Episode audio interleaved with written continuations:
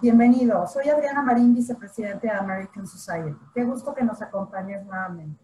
Como sabes, en American Society estamos haciendo un esfuerzo con grandes aliados para poderte traer contenidos relevantes e importantes que te ayuden en tu día a día en muchos temas. Tenemos todos los días eh, cosas muy, muy interesantes que te pedimos que estés enterado de lo que vamos a presentar, de lo que estamos trabajando todo el tiempo para ti a través de nuestras redes sociales, donde te pedimos que nos sigas en Facebook, Twitter e Instagram. Asimismo, quisiera agradecer el generoso patrocinio de las empresas aliadas de American Society, que sin su ayuda esto no podría ser posible. Mil gracias a Dow, EY, La Moderna, Constellation Brands y 3M. Los saluda Larry Rubin, presidente de la American Society. Hola, ¿qué tal? Soy Patricia Kelly, presidenta del Events and Image Committee de la American Society. Platicarte un poco de la American Society fue fundada en 1942 por el entonces embajador de Estados Unidos en México, George S. Messersmith, y líderes de la comunidad americana de ese tiempo. El American Society a lo largo de los años ha venido haciendo una serie de eventos apoyando a la comunidad, eh, trayendo a mexicanos y americanos para que estén más eh, comunicados y verdaderamente construyendo puentes de amistad, de relaciones entre mexicanos y americanos, entre México y Estados Unidos. Hoy la comunidad americana son dos millones de norteamericanos viviendo en México, miles de empresas creando empleos para mexicanos y mexicanas y cientos de organizaciones lucrativas apoyando a la comunidad en la República Mexicana. Totalmente. Y aparte de esto, el presidente honorario de nuestra organización siempre ha sido y actualmente es el embajador de Estados Unidos en México. Hoy, Christopher Landau. Juntos, toda esta comunidad que Patty y yo les hemos platicado, hacemos el American Society y nuestro objetivo es poder ayudar y apoyar y coadyuvar para que la relación bilateral México-Estados Unidos trabaje y trabaje todavía más de cerca. Sean ustedes muy bienvenidos. Gracias.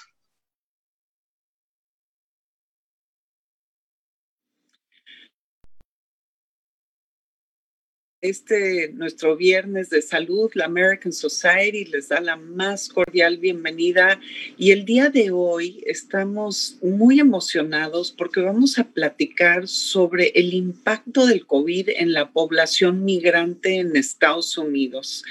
Y para este tema nos acompaña eh, Castañeda, es quien es fundadora de la Iniciativa de Salud de las Américas, Universidad de California, Berkeley. Eh, su liderazgo ha permitido crear programas a favor de la salud y la de los migrantes, los y las migrantes en Estados Unidos, como las semanas binacionales de salud y las ventanillas de salud en consulados latinoamericanos cuenta con estudios de psicología en la Universidad de San Carlos de Guatemala. Se graduó como antropóloga en la Escuela Nacional de Antropología e Historia de México y postdoctorados en la Universidad de Harvard y Universidad de California, San Francisco. En 1999 recibió el Premio Nacional de Investigación en Ciencias Sociales y Salud y en 2019 el OTLI por la Secretaría de Relaciones Exteriores de México. En 2020 fue condecorada con el Premio Nacional de Salud de México en la categoría Sin Fronteras ha publicado 150 trabajos científicos y ha sido para 30 organismos internacionales. Es miembro de la junta directiva de nueve organizaciones internacionales. Es un honor y realmente creo que el día de hoy vamos a conocer datos muy, pero muy interesantes, muy importantes sobre el tema de los migrantes que viven en Estados Unidos y cómo están afrontando este tema del COVID y cómo han sido afectados de alguna manera. Eh, Xochitl, de veras, buenos días. Es un honor que nos, que nos des tu tiempo y, y bueno, te damos la más cordial bienvenida. Muchas gracias.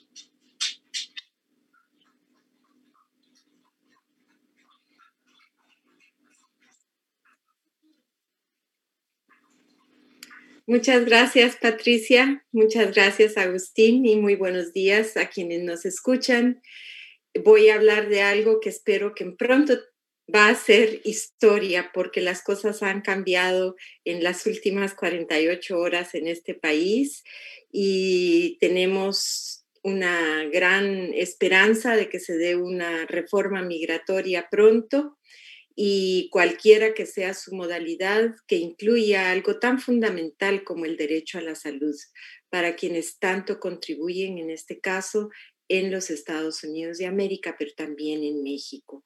Yo estoy convencida que cuando hablamos de migración, tiene que haber una corresponsabilidad de ambos lados, de los países de origen y de los países de destino. Eh, esperamos que muy pronto ese sea el caso en ambos lugares. Voy a iniciar mi presentación compartiendo con ustedes mi pantalla. A ver. ¿Sí ven ahí? ¿Sí? Sí, sí, sí está. Sí, se ve perfecto. Gracias, Muchas gracias. Voy a iniciar con algunos puntos de partida. El primer punto es que estamos frente a una crisis, pero es una crisis que venía antes de la crisis del COVID, es una crisis humanitaria por la migración y las características en que se está migrando. Es una crisis que integra un componente político, pero también sanitario, y no tiene precedentes en nuestra historia moderna. Esta pandemia es una crisis sanitaria. El problema es que se ha politizado. Y el COVID se suma a la larga cadena de desigualdades que ya existían, de vulnerabilidades frente a esta población. Tenemos que hacer acciones que alivien el sufrimiento de estas personas y promuevan la justicia social en nuestras comunidades. Esos son mis puntos de partida. Y aquí quiero enarbolar un punto, un principio de la bioética que mi querido maestro Manuel Ruiz de Chávez me enseñó, y es el principio de humanidad. Cómo una sociedad define y valora a los individuos es una parte de la ética. Y hay varias perspectivas Está la perspectiva utilitarista, que el individuo es considerado una mercancía, es decir, se le usa y no se le da ningún beneficio y se le desecha cuando ya no sirve. Por ejemplo, en la frontera tenemos mujeres que han trabajado en la maquila donde han dejado sus ojos después de cinco años de hacer un trabajo repetitivo y no han tenido ninguna atención a su salud y entonces cuando ya no pueden hacer eso porque sus manos o sus ojos no se les permite, ya no se les emplea. Es un bien de consumo desechable. Pero también está la perspectiva de la justicia social. Y en eso me voy a enfocar. Y ese es el principio de humanidad desde la bioética que quiero hablar. Debemos tomar en cuenta la vulnerabilidad de las personas con quienes convivimos y con quienes trabajamos. Voy a detenerme un momentito aquí porque quiero compartir con ustedes y que piensen, que sientan esta foto. Cuando yo hablo de vulnerabilidad, Vemos a este campesino, les hablaba yo de las manos. Miren esas manos de un hombre de 30 años, destruidas por estar desde los 8 años trabajando en el campo. ¿sí?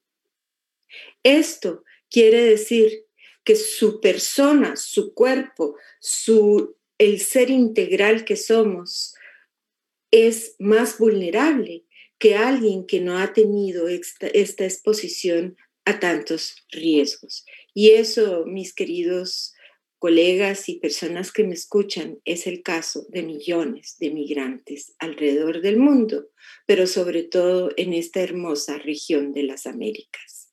Ojalá que esto cambie. Por el tipo de trabajo que hacemos es que estamos más vulnerables. Existen más de 6 millones de trabajadores inmigrantes en lo que hoy se considera la primera línea de respuesta frente a la pandemia. Es decir, es quienes tienen mayor riesgo de infección, pese a que son los imprescindibles, los esenciales. Y quiero detenerme aquí un momentito para definir lo que se ha considerado el término de trabajadores esenciales, ¿sí? Porque supuestamente tienen que tener acceso de forma esencial y de forma inmediata a ciertos beneficios, como sería el, la prueba para saber si están o no infectados del COVID y también la vacuna. Sin embargo, pese a que son trabajadores esenciales trabajando en las ramas productivas esenciales, como es la agricultura, las fábricas que los voy a mostrar ahorita, el transporte, que es donde se encuentra la gran mayoría de nuestra población migrante, no tienen ese blindaje esencial, ese, e, esa protección de su equipo personal esencial. Este término de trabajadores esenciales, fíjense que tiene una historia y tiene una historia militar. Es a los trabajadores que en las guerras o en situaciones extremas como la que estamos viviendo, se les considera esenciales para poder seguir lo que es una sociedad. Entonces, esta es una, esta es una reflexión que tenemos que tener, que quisiéramos que, y, estamos convencidos que, que con la nueva administración federal de este país y de algunos estados también en Estados Unidos, se va a lograr. ¿Por qué somos esenciales? Primero, ya éramos esenciales antes del COVID, pero no se nos había reconocido como tal, porque como dije, son los quienes están en la primera línea. Entonces, estamos jugando un rol clave en la primera economía, en la primera potencia del mundo, porque trabajamos en esto. Habemos más de 55 millones de inmigrantes que están trabajando en las líneas esenciales. 55 millones. Esto no es trivial. Esto es el caso de muchos países, su total de la población, o es el total de una población que podría ser un país dentro de otro país. Y estos son los migrantes, en trabajadores migrantes en Estados Unidos. Entonces yo me pregunto, si un trabajador o una trabajadora es esencial, ¿por qué su vida y su dignidad no lo son? Su vida y su dignidad deben ser esenciales. ¿No? Muchas veces, y en este momento eh, que hay tanto desempleo, nos preguntamos si para estos trabajadores esenciales continuar trabajando es, es una bendición, no hay otra alternativa o es un riesgo. Por ejemplo, la parte de la agricultura o la parte de los servicios como los supermercados, donde hay una interacción con el público directa o los procesadores de la carne, o los repartidores de comida. Ajá, todas estas poblaciones están en mucho riesgo. Entonces sí tienen la bendición de tener trabajo porque no tenían la, la bendición ni el privilegio, pese a ser esenciales, de recibir el estímulo económico de los trillones de dólares que ha dado este gobierno, el gobierno anterior, para las personas que han perdido su trabajo por la pandemia. Entonces, la pandemia no es solamente una pandemia que tiene que ver con cuestiones virológicas, que tiene que ver con el cuerpo. Es una pandemia que también tiene y ha tenido una repercusión económica y la tendrá enorme. Muchas están sin empleo, sin seguro médico y sin ayuda del gobierno. Voy a hablar aquí de alguien, de un sector que para mí es muy importante. ¿Por qué?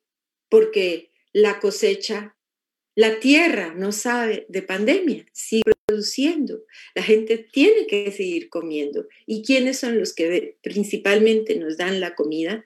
Bueno, los campesinos y la gente que trabaja en las industrias agropecuarias que son básicas para alimentar un país.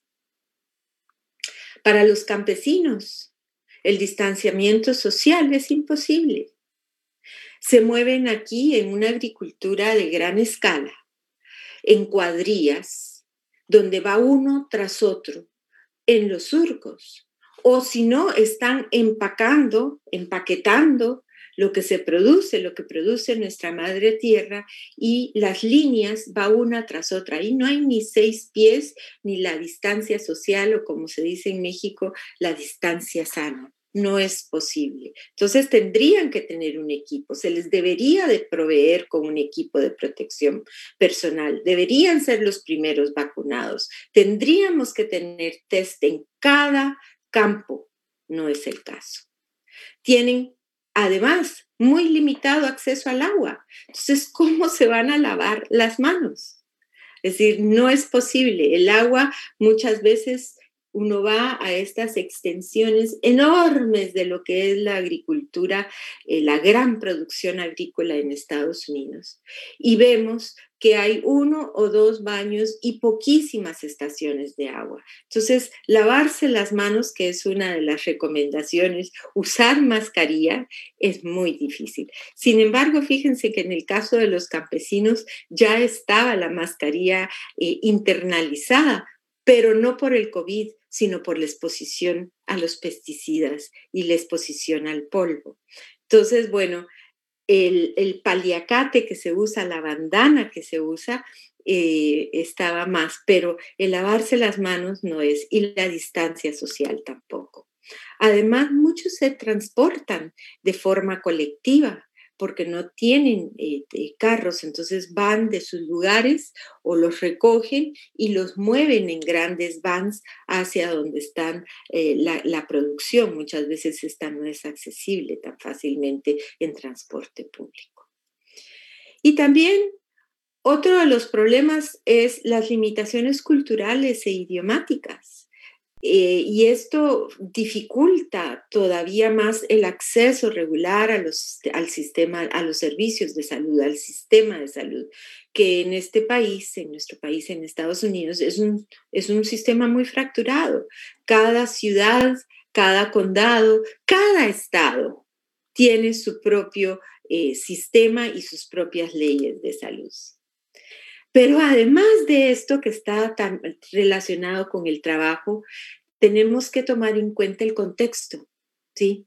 Ya decía este filósofo español José Ortega y Gasset que el hombre y la mujer eh, somos relacionados con nuestro medio ambiente, es decir, con nuestro contexto. Entonces, el tipo de vivienda es fundamental. Muchas de estas personas comparten camas en galeras, sin agua potable, o viven en garages que se han convertido en dormitorios, o comparten y rentan entre muchos un cuarto. Porque aunque ustedes no crean en las áreas rurales que hay tanta escasez de vivienda, eh, se sabe de esta necesidad y alquilar una casa o un cuarto es carísimo. Y muchos de estos campesinos migrantes eh, trabajan en parte, en gran parte, para poder mandar sus remesas a nuestro país. En tiempos del COVID, las remesas en algunos casos sí han bajado por el desempleo, pero siguen siendo la segunda o la tercera fuente de divisas de nuestro país. Es, impresionante. estos son héroes, porque viviendo en estas condiciones aún mandan dinero para mantener tantas hogares, tantas familias eh, en nuestros países de origen. Esto no es solamente con México, esto es una cuestión universal eh, de los migrantes. Para las mujeres se nos carga más la mano, sobre todo porque no hay guarderías y muchas veces estos niños están siendo atendidos por otras colegas o otros colegas que no tienen la preparación necesaria. Entonces, esto hace que no solamente sus padres son vulnerables, sino una nueva generación está siendo vulnerable. No es gratuito ver que en las áreas rurales las pandillas tienen una beligerancia enorme. Hay lugares donde no se puede entrar tan fácilmente porque están ya controlados por las maras. Entonces, esto tiene que ver con que no hay necesariamente también una, es la estructura familiar que es tan poderosa en México, aquí muchas veces se disuelve, se vuelve uno anónimo porque llega a trabajar y a vivir en lugares donde eh, no tiene ese, esa red eh, tan importante como es la familia. Y esto tiene que ver definitivamente y contribuye a que se incrementen los niveles, los niveles de estrés y problemas de salud emocional. Muchas veces se traducen también en salud doméstica. Ya les hablaba que el, medio eh, es importante, eh, los barrios con alta criminalidad y aquí quiero enfatizar, muchos no cuentan con seguro de salud pero el gran parteaguas es que no tienen el estatus migratorio necesario para beneficiarse de las prestaciones, de los programas que hay para este sector. Esa es la gran diferencia. Ese es el parteaguas, el estatus migratorio irregular.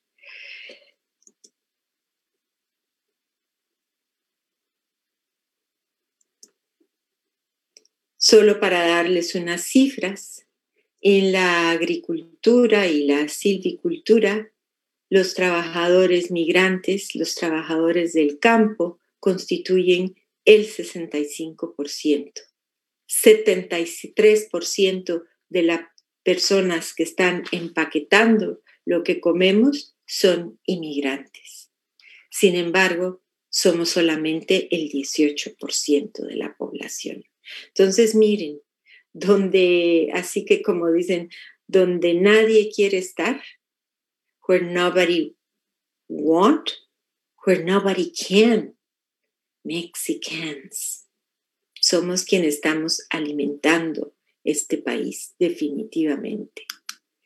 Pero también estamos en las fábricas, fabricando la comida, las medicinas, los productos de limpieza, también empaquetando en las fábricas u operando en las máquinas. Y nuevamente les recuerdo, pese a estos porcentajes tan altos, ¿sí? somos solamente el 18% de la población, pero doblamos en cada una de estos rubros lo que es nuestra participación para mantener este país de pie.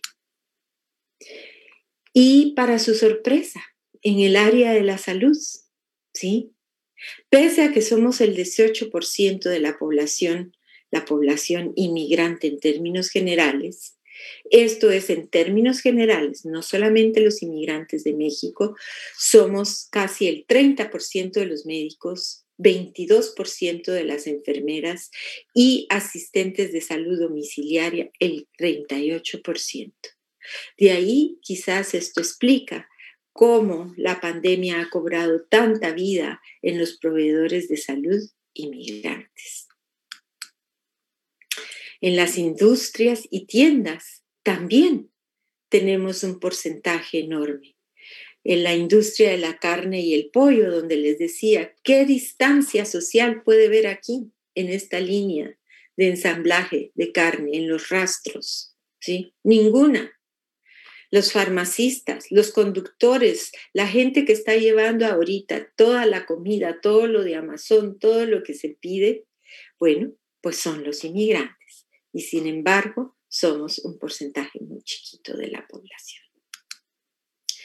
Y quiero aquí traer nuevamente la parte de vulnerabilidad a un sector que por la pandemia se ha olvidado y que son los niños y los inmigrantes que han venido en las caravanas, los inmigrantes jóvenes, estos lo que se llaman de unaccompanied minors, los niños que han viajado desde los países del Triángulo uh, de, Centroamérica, Guatemala, El Salvador y Honduras, que han viajado solos.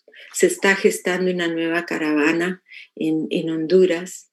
Desafortunadamente, sus hermanos guatemaltecos ya están poniendo retenes también en México y todo esto para imposibilitar o dificultar que estos niños, estas familias que no tienen mayores opciones en sus países de origen puedan venir. Entonces, esto también es esta población, además de los servidores, es una población que le cuesta muchísimo el distanciamiento físico, están viviendo en congestiones enormes y ahí el COVID ha cobrado vidas que ya de por sí venían deterioradas y vulnerables, porque no han tenido posibilidad de asilo, se interrumpió. Esperamos que eso se resuelva en los primeros días de esta nueva administración, porque no estamos hablando aquí de una cosa política, estamos hablando de una crisis humanitaria. Desafortunadamente, la migración de este tipo de personas altamente vulnerables que vienen empujadas no solamente por la cuestión económica, sino por cuestiones que están relacionadas con el cambio climático. Recordemos que tan apenas en octubre y en noviembre hubo dos huracanes terribles que devastaron Centroamérica.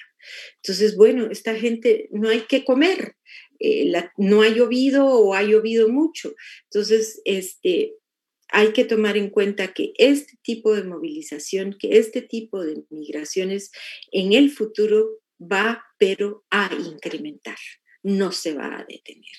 Entonces, tenemos que tener como humanidad una respuesta de justicia social, no una respuesta utilitarista o altamente politizada. Voy a terminar esta parte de mi primera presentación enfatizando que las pandemias, tanto la del H1N1 que tuvimos como la actual, no van a reconocer ninguna frontera. De ahí la importancia de la corresponsabilidad, sobre todo en países tan codependientes como México y Estados Unidos. Somos el primer comprador y el primer exportador en ambos casos. Entonces, bueno, aquí tal vez el trabajo conjunto se puede mejorar. Quisiera saber si hay alguna pregunta en el chat, si no voy a seguir con mi otra parte de la presentación, pero me voy a detener aquí para saber si hay alguna pregunta.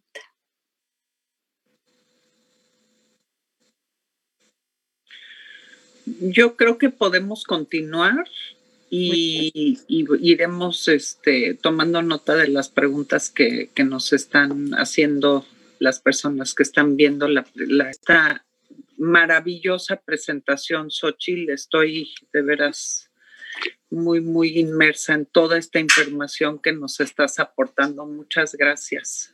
Gracias a ustedes por darme la oportunidad de compartir. Voy a venir ahora a algo que es triste, que es eh, el legado del COVID y de una mala administración, de una crisis sanitaria que se ha politizado. Las muertes por COVID en Estados Unidos han superado 400 mil personas. Desde que yo empecé a hablar, imagínense cuántas personas más han muerto. Una persona muere cada 36 segundos por el virus. La principal causa de muerte que hemos tenido en nuestra historia moderna ha superado la causa de muerte de enfermedades cardíacas y el cáncer.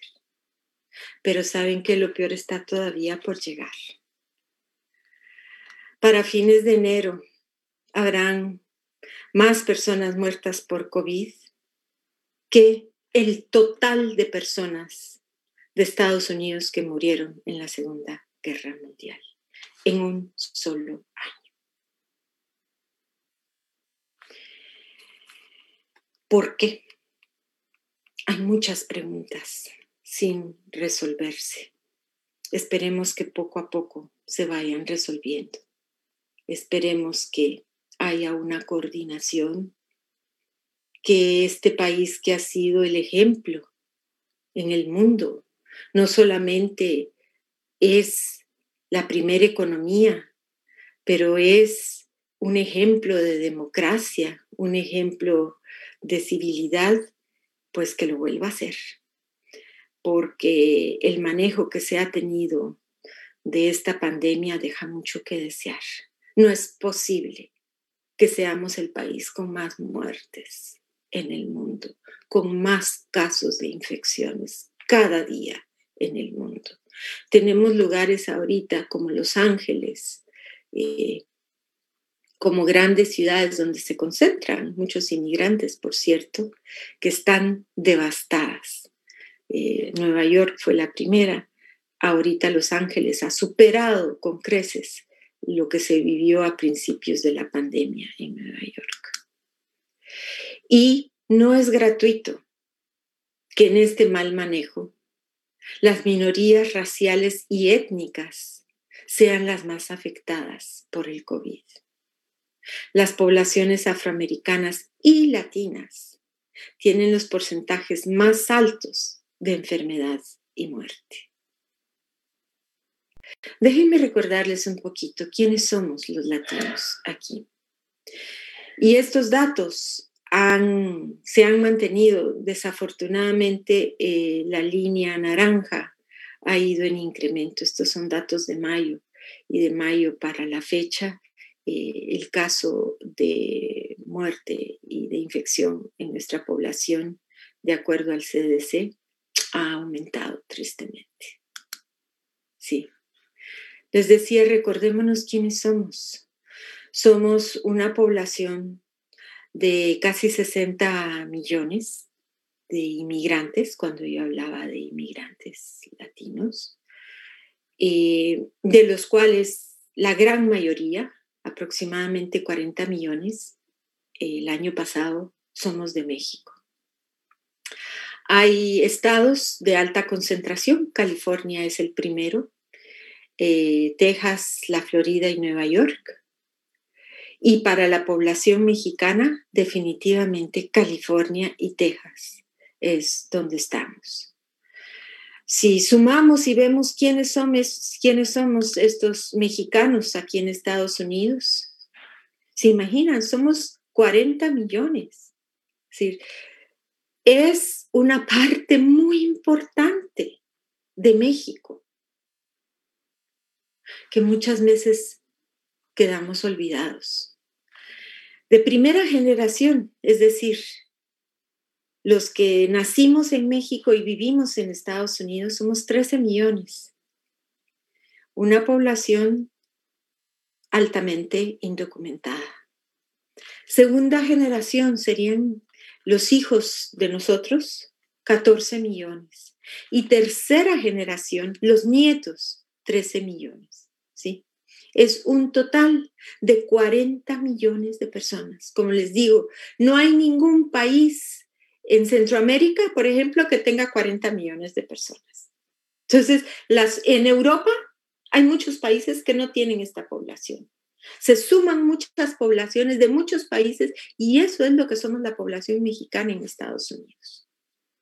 Sin embargo, 40% de los hombres y 35% de las mujeres no tenemos ese mecanismo tan importante como es el seguro de, salud. Aquí en Estados Unidos, nuevamente la perspectiva de la bioética, la perspectiva utilitarista. La salud no es un derecho humano. La salud es un bien que se compra como cualquier otro y se vende. Y muchas veces el acceso a la salud está condicionado por la calidad migratoria.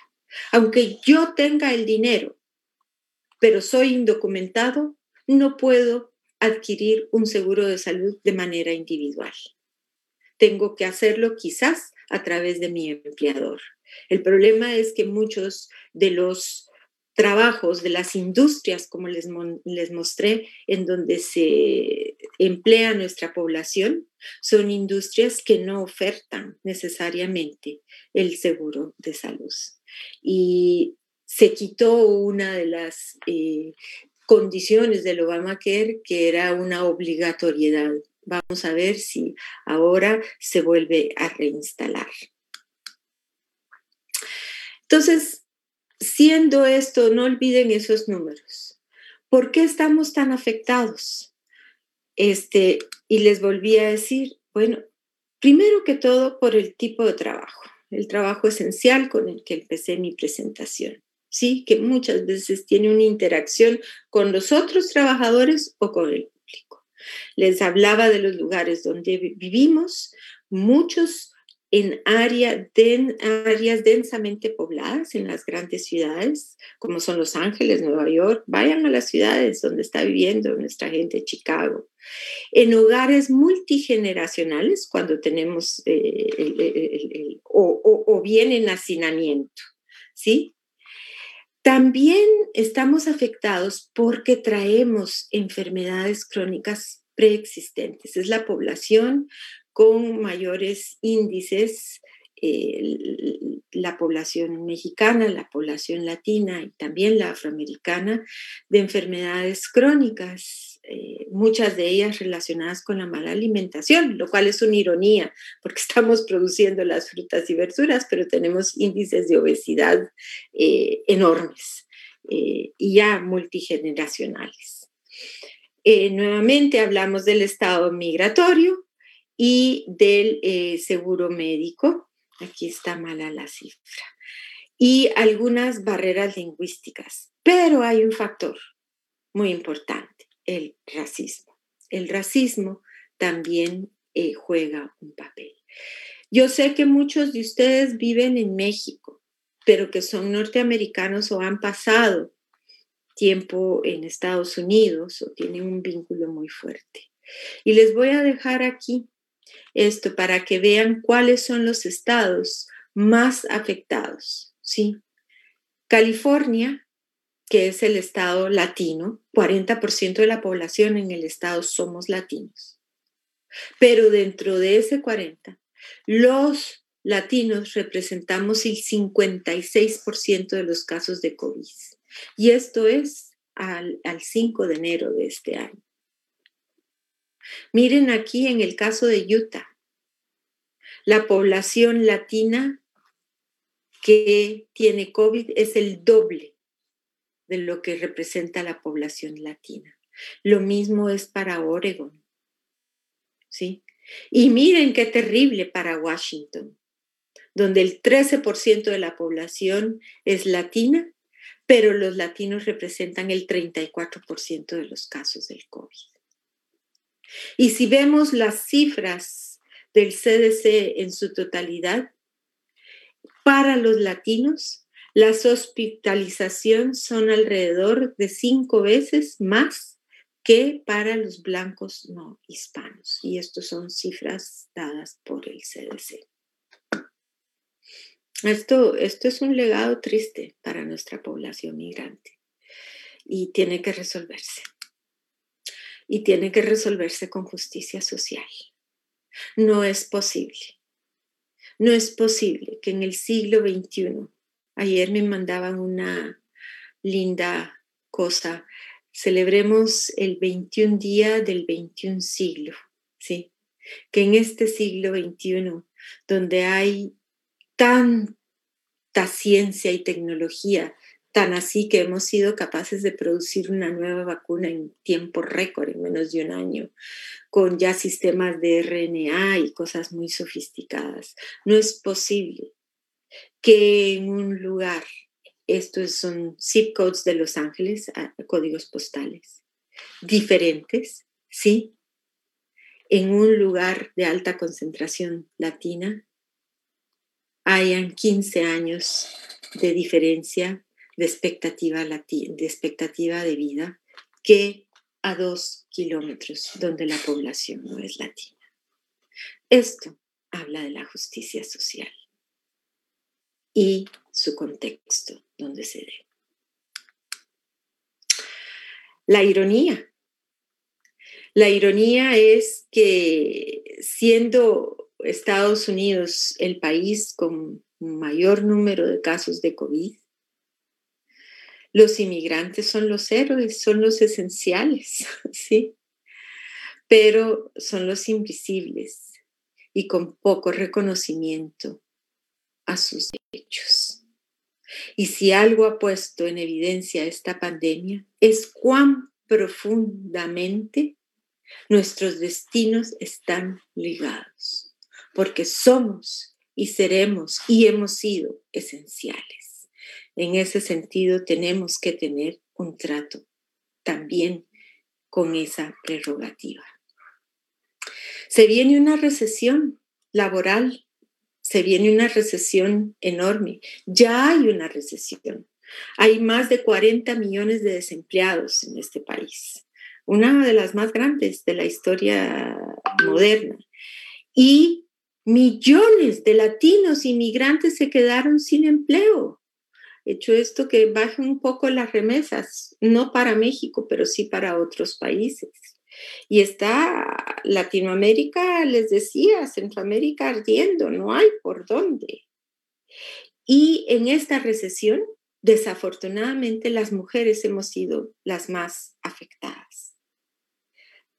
El doble que las blancas ciudadanas hemos quedado sin empleo. ¿Por qué? Porque, bueno, no, eh, eh, no se puede ir a cuidar a los niños, no se puede ir a limpiar las casas, entonces, que son trabajos muy destinados a las mujeres. Estoy checando mi tiempo para ver cómo vamos, ¿sí? Sí, las mujeres y, y sus hijos, las mujeres migrantes, es uno de los sectores donde tenemos una deuda enorme les decía el por qué, el por qué esta pandemia y su afectación de, de, migrantes, porque estamos en los restaurantes, en los bares, en los servicios de limpieza, en el cuidado de los niños, en los salones de belleza, pero también ha habido una gran discriminación económica, ya no solamente en cuanto a los servicios, no solamente por el tipo de empleo, sino también, miren qué tristeza, se pusieron trillones de dólares para el estímulo económico de ayuda por el COVID. 1.200 dólares por persona por mes, 2.400 por parejas casadas, 500 adicionales por cada hijo menor de 16 años. Pero son solo para las personas que tengan un seguro social válido.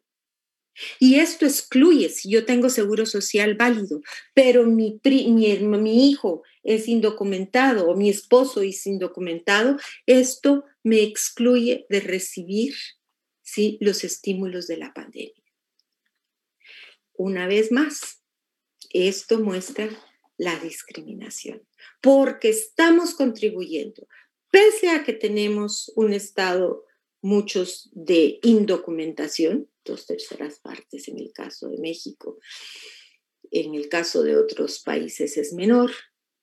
Estamos contribuyendo con pagar nuestros impuestos. Eh, y muchos de ustedes, tal vez que me están escuchando, lo saben. Si no por ustedes, por sus familiares. Cuando se nos contrata podemos llegar con una credencial chueca, ¿sí? Entonces, no es que no tengamos papeles, sí, los tenemos, pero son chuecos. Sirven para contratarnos, pero no cuando se trata de hacer justicia social, cuando se trata de reconocer y darnos esos beneficios. Entonces ahí sí no, ahí sí se excluye y se castiga aún más, no solo al individuo, sino a su familia. Pero no todo es malo. Han habido estados y han habido eh, respuestas por ejemplo, la prueba y el diagnóstico del COVID no tiene costo aunque la persona no tenga seguro médico. Y hay algunos estados, por ejemplo, eh, California, donde sí se han puesto eh, eh, ayuda para inmigrantes indocumentados. El, el otro estado que puso un poquitito fue Nueva York. Y hay otros estados que sí están ayudando con renta comida y recursos básicos. Entonces, esto, bueno, pues eh, eh, eh, es, es, un frijolito, es un granito, pero vale la pena reconocerlo. En conclusión, ¿qué es mi conclusión de esto? Que el gran elefante en el cuarto, el gran elefante de lo que he hablado, es la politización de lo que es una crisis sanitaria la pandemia se ha politizado. Sí, la pandemia no debería de tener esta politización. Debe y debería ser un problema de salud pública y abordado como tal. Sin embargo, se ha convertido en un campo de batalla ideológico. Y esto es una gran incompetencia y no abona más que a la segregación y discúlpenme al racismo, porque el racismo no es solo blanco y negro, también es cafecito. Entonces, bueno, esta es una conclusión y quiero dejarlos con que, con que sí se puede, que, que la esperanza nunca muere. En una pandemia, ¿saben qué? Nadie está a salvo hasta que absolutamente todos estemos a salvo. Y cuando entendamos eso, vamos quizás a abrir nuestras leyes y nuestros corazones y abordarlo como un problema sanitario. ¿Por qué? Porque tenemos que rehumanizar la migración. Quienes migran, amigos, amigas, personas que me escuchan, son personas como ustedes, son seres humanos, no son mercancías, no son datos estadísticos.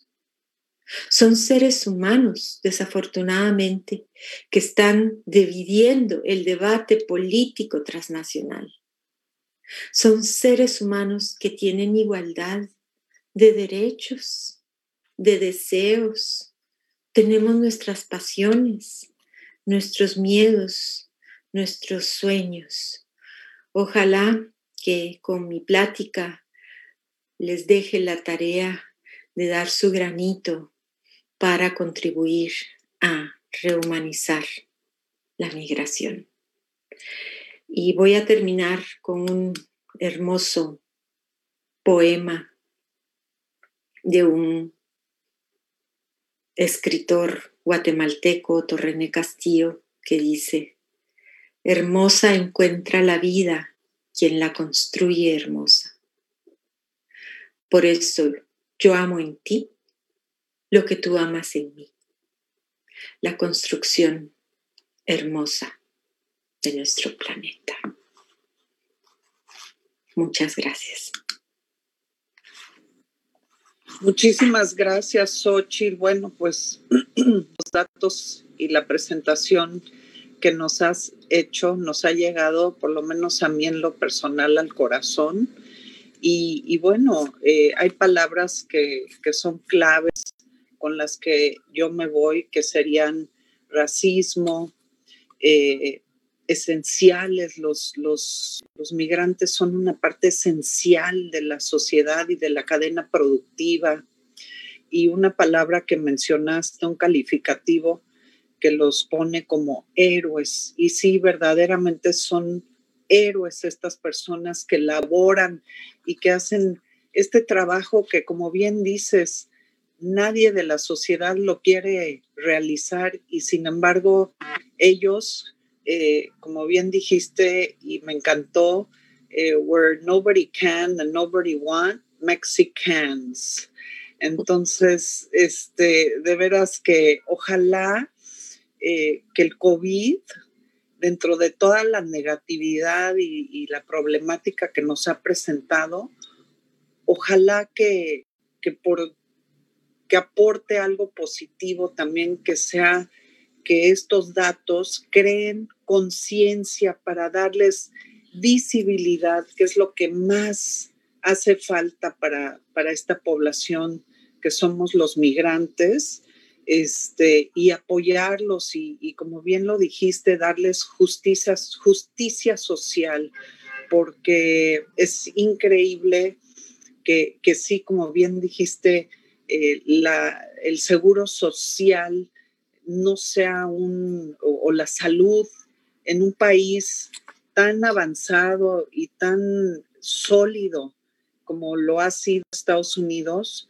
pues no lo tenga como un derecho del ser humano, ¿no? La salud, caray, o sea, ese sería el core del sistema y de la sociedad y de los apoyos. Entonces, eh, pues los datos que tú nos pones sobre la mesa, pues la verdad es que me hacen pensar que, que a veces el mundo está al revés y que las prioridades, lejos de estar en orden, están en un desorden pero este, tenía yo una pregunta, eh, este, en cuestión de, vacuna, a ver si nos queda claro. Mencionas que la vacuna se está, eh, se está aplicando gratuitamente en Estados Unidos y que ya está eh, disponible. Tenía yo un dato de que si no llevabas tu, tu Social Security Card y la presentabas, no te otorgaban el derecho a la vacuna. ¿Es cierto o, o sí hay este, flexibilidad y, apertura? No, sí hay flexibilidad y apertura y no solo a la vacuna, sino también a las pruebas diagnósticas. Lo que pasa es que hubo un pésimo manejo del pedido y de la distribución. Se pidió mucho menos eh, y no, no se planeó bien. Entonces ahorita está siendo racionada principalmente para los eh, trabajadores de la salud y para las personas mayores de 75 años. Hay algunos estados que han eh, eh, dicho que a partir de los 65, pero la disponibilidad es ahorita el reto. tengo entendido que dentro de los dentro de las, eh, ¿cómo se dice?, los mandatos presidenciales eh, puestos por el presidente Biden el día de ayer, está eh, enfocarse en, la distribución, en, que en los primeros 100 días de su administración se administren, bueno, millones de, de, vacunas. Tal es el caso que hoy se anunció que se espera que en los primeros 100 días a partir de los primeros 100 días ya se pueda reaperturar las escuelas. Eso quiere decir que va a haber mayor protección eh, en muchos sentidos, no solamente en la cuestión de vacunas, sino también de diagnóstico. Ah, qué buena noticia, caray, porque sí, sí, este, sí esperemos, digo, aquí en México estamos sufriendo obviamente el rezago de, de la, de la producción, bueno, de recibir las vacunas y, bueno, ojalá que Estados Unidos ponga la, el ejemplo y, ojalá que este, esta población de migrantes que como bien dices, pues son los más vulnerados en temas del COVID, eh, puedan acceder a, este, a este derecho, ¿no? Porque aparte, o sea, lo increíble es, es que nos afecta a todos. Entonces, eh, alguien que está, como bien lo dijiste, en, la parte esencial de la producción, que llega a nuestras mesas, a nuestras tiendas, a todos lados, este, no les prestemos y no les demos la atención que deberían de estar recibiendo, eh, porque finalmente, pues ellos casi que serían las, la primera este, grupo al que deberíamos estar dándoles esa atención, ¿no? Correcto. Estamos en guerra, es una guerra. Lo que pasa es que esta es una guerra contra un virus y para una guerra se necesita alimentar, se necesita transportar, se necesita eh, surtir. ¿Y quiénes son los, los, servidores de eso? Bueno, pues tienen, son, son estos soldados y los soldados hoy día son los campesinos, entonces los que están en los rastros. Eh, más que forzárseles a trabajar, como fue el caso, que muchos eh, lugares de los rastros y de las empacadoras de pollo se les forzó a seguir trabajando sin protección, eh, se les administre la vacuna como, como, como en la primera línea. Este, yo sé que está aquí, veo a, a un gran amigo, pero además de ser un gran amigo, es un líder en la salud pública de México con muchas credenciales eh, y también un gran pensador de la ética y la migración, y el doctor Manuel Ruiz de Chávez. No sé, doctor Ruiz de Chávez, si tenga usted algún comentario o algo que, que hacer. Pues agradezco mucho el comentario de Sochi y desde luego las palabras de Patricia Keller, que a manera de conclusión plantea preguntas muy significativas. Para mí, resalto que vuelvo a escuchar a Xochitl y sigue siempre ilustrándome, motivando y poniendo las cosas muy claras, con una objetividad, pero también una sensibilidad, como le llama a ella, de humanidad. Creo que Xochitl Castañeda es un ícono hoy de la de humanizar a la migración. Me parece que esto que nos aborda el día de hoy tiene grandes significados y nos anima a poder eh, voltear a ver lo que el día de hoy vamos a empezar a ver en las nuevas políticas del gobierno de los Estados Unidos en su estrategia nacional de respuesta a, la pandemia. Tiene objetivos muy claros, destacaría el sexto y el séptimo. En el sexto habla precisamente sobre que debemos de proteger a aquellos que están en mayor riesgo y avanzar en los mecanismos para evitar conflictos raciales y especialmente étnicos urbanos y rurales. Creo que este es un punto que no podemos soslayar y que ello da gran esperanza por, poder voltear a ver. Y desde luego también la parte de restaurar el liderazgo global y nacional de los Estados Unidos para prepararse mejor en la pandemia y que desde luego beneficia a, pues, a todo el mundo. Y países vecinos como eh, el de México. Yo no podría dejar de señalar algo que eh, enfatizaba mucho Sochi y desde luego tenemos que eh, voltear a ver y evitar sí la politización de la pandemia, pero también tenemos que aprovechar estas oportunidades para voltear a ver y estamos viviendo, no crisis, es una tragedia que está viviendo la salud pública a nivel global, a nivel de nuestros países. Creo que tenemos que también tomar aquí y encabezar un movimiento para eh, volver a darle el contexto que tiene la salud pública en el mundo. La mejor medicina es la medicina preventiva. Y en este caso yo creo que con los avances de la ciencia que destacaba Sochi, también debemos de seguir avanzando y hoy en día por eso la pregunta de Patricia Keller, muy importante, de tener un mejor acceso a la vacuna. Yo creo que este es un tema de vital importancia y que este eh, principio de justicia social y de beneficencia es algo que debe de prevalecer. Mis comentarios podrían ir más allá. Sugiero y me parecería muy importante que esta presentación que hace Xochitl, muy vigente, muy oportuna, debería buscarse un mecanismo para compartirla. Hay temas que tocó ella, como la salud mental y consecuentemente las adicciones. El cambio climático es un tema que recientemente el año pasado eh, pretendíamos y abordamos de cierta manera Xochitl Castañeda y su muy destacado eh, esposo, eh, quien Mark Schenker, este, Schenker es un líder también en estos temas de medicina y salud ambiental. Entonces yo creo que lo que el legado que nos deja la conferencia eh, de Xochitl Castañeda el día de hoy nos permite hacer una agenda también para retomar con brío y con ese coraje que necesitamos para dar una respuesta al llamado que nos hace el día de hoy Xochitl en un contexto que debemos vivir de esperanza y de hacer un llamado a todo mundo para poder ver la tragedia que están sufriendo mexicanos en Estados Unidos, pero también los que nos advertía vienen en estas caravanas tan difícilmente entender este fenómeno social que se está viviendo.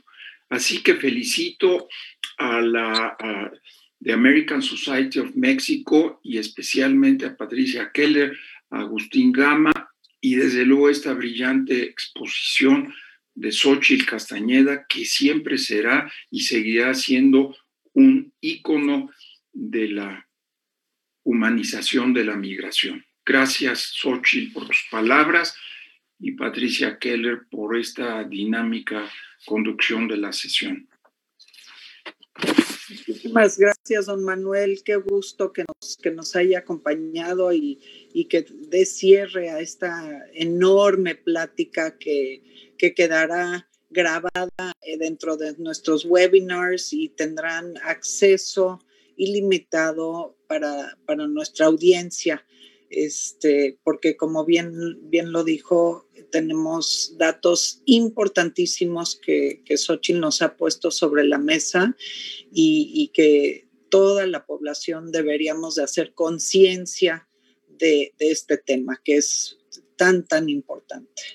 Entonces, muchísimas gracias por su participación y, y Xochitl, pues no me queda más que agradecerte el, el, el habernos puesto en conciencia de la importancia que le debemos de dar a los migrantes y muy en especial eh, la atención que ojalá se les otorgue en cuestión del COVID para que se controle y no tengamos estas cifras tan alarmantes que, que nos presentaste el día de hoy. Y bueno, eh, la American Society está muy agradecida con la audiencia, con los ponentes, con Xochitl. Este, espero que, que nos veamos prontamente con, con noticias más positivas y que, y que esta plática de alguna manera tenga influencia en, en, la gente y obviamente que el gobierno y los gobiernos se sumen en darles la atención merecida a esta población que es los migrantes. Eh, por su atención. Muchísimas gracias. Agradezco a todo el equipo de la American Society por, el apoyo que siempre nos dan en estos viernes de salud que son tan importantes para ponernos al día con el tema del COVID y de los avances que vamos teniendo y todas sus, uh, diferentes afectaciones. Eh, Xochitl, muchas, muchas gracias. Fuiste muy generosa con, con tu tiempo y con la información que nos aportaste el día de hoy. De verdad estamos muy agradecidos.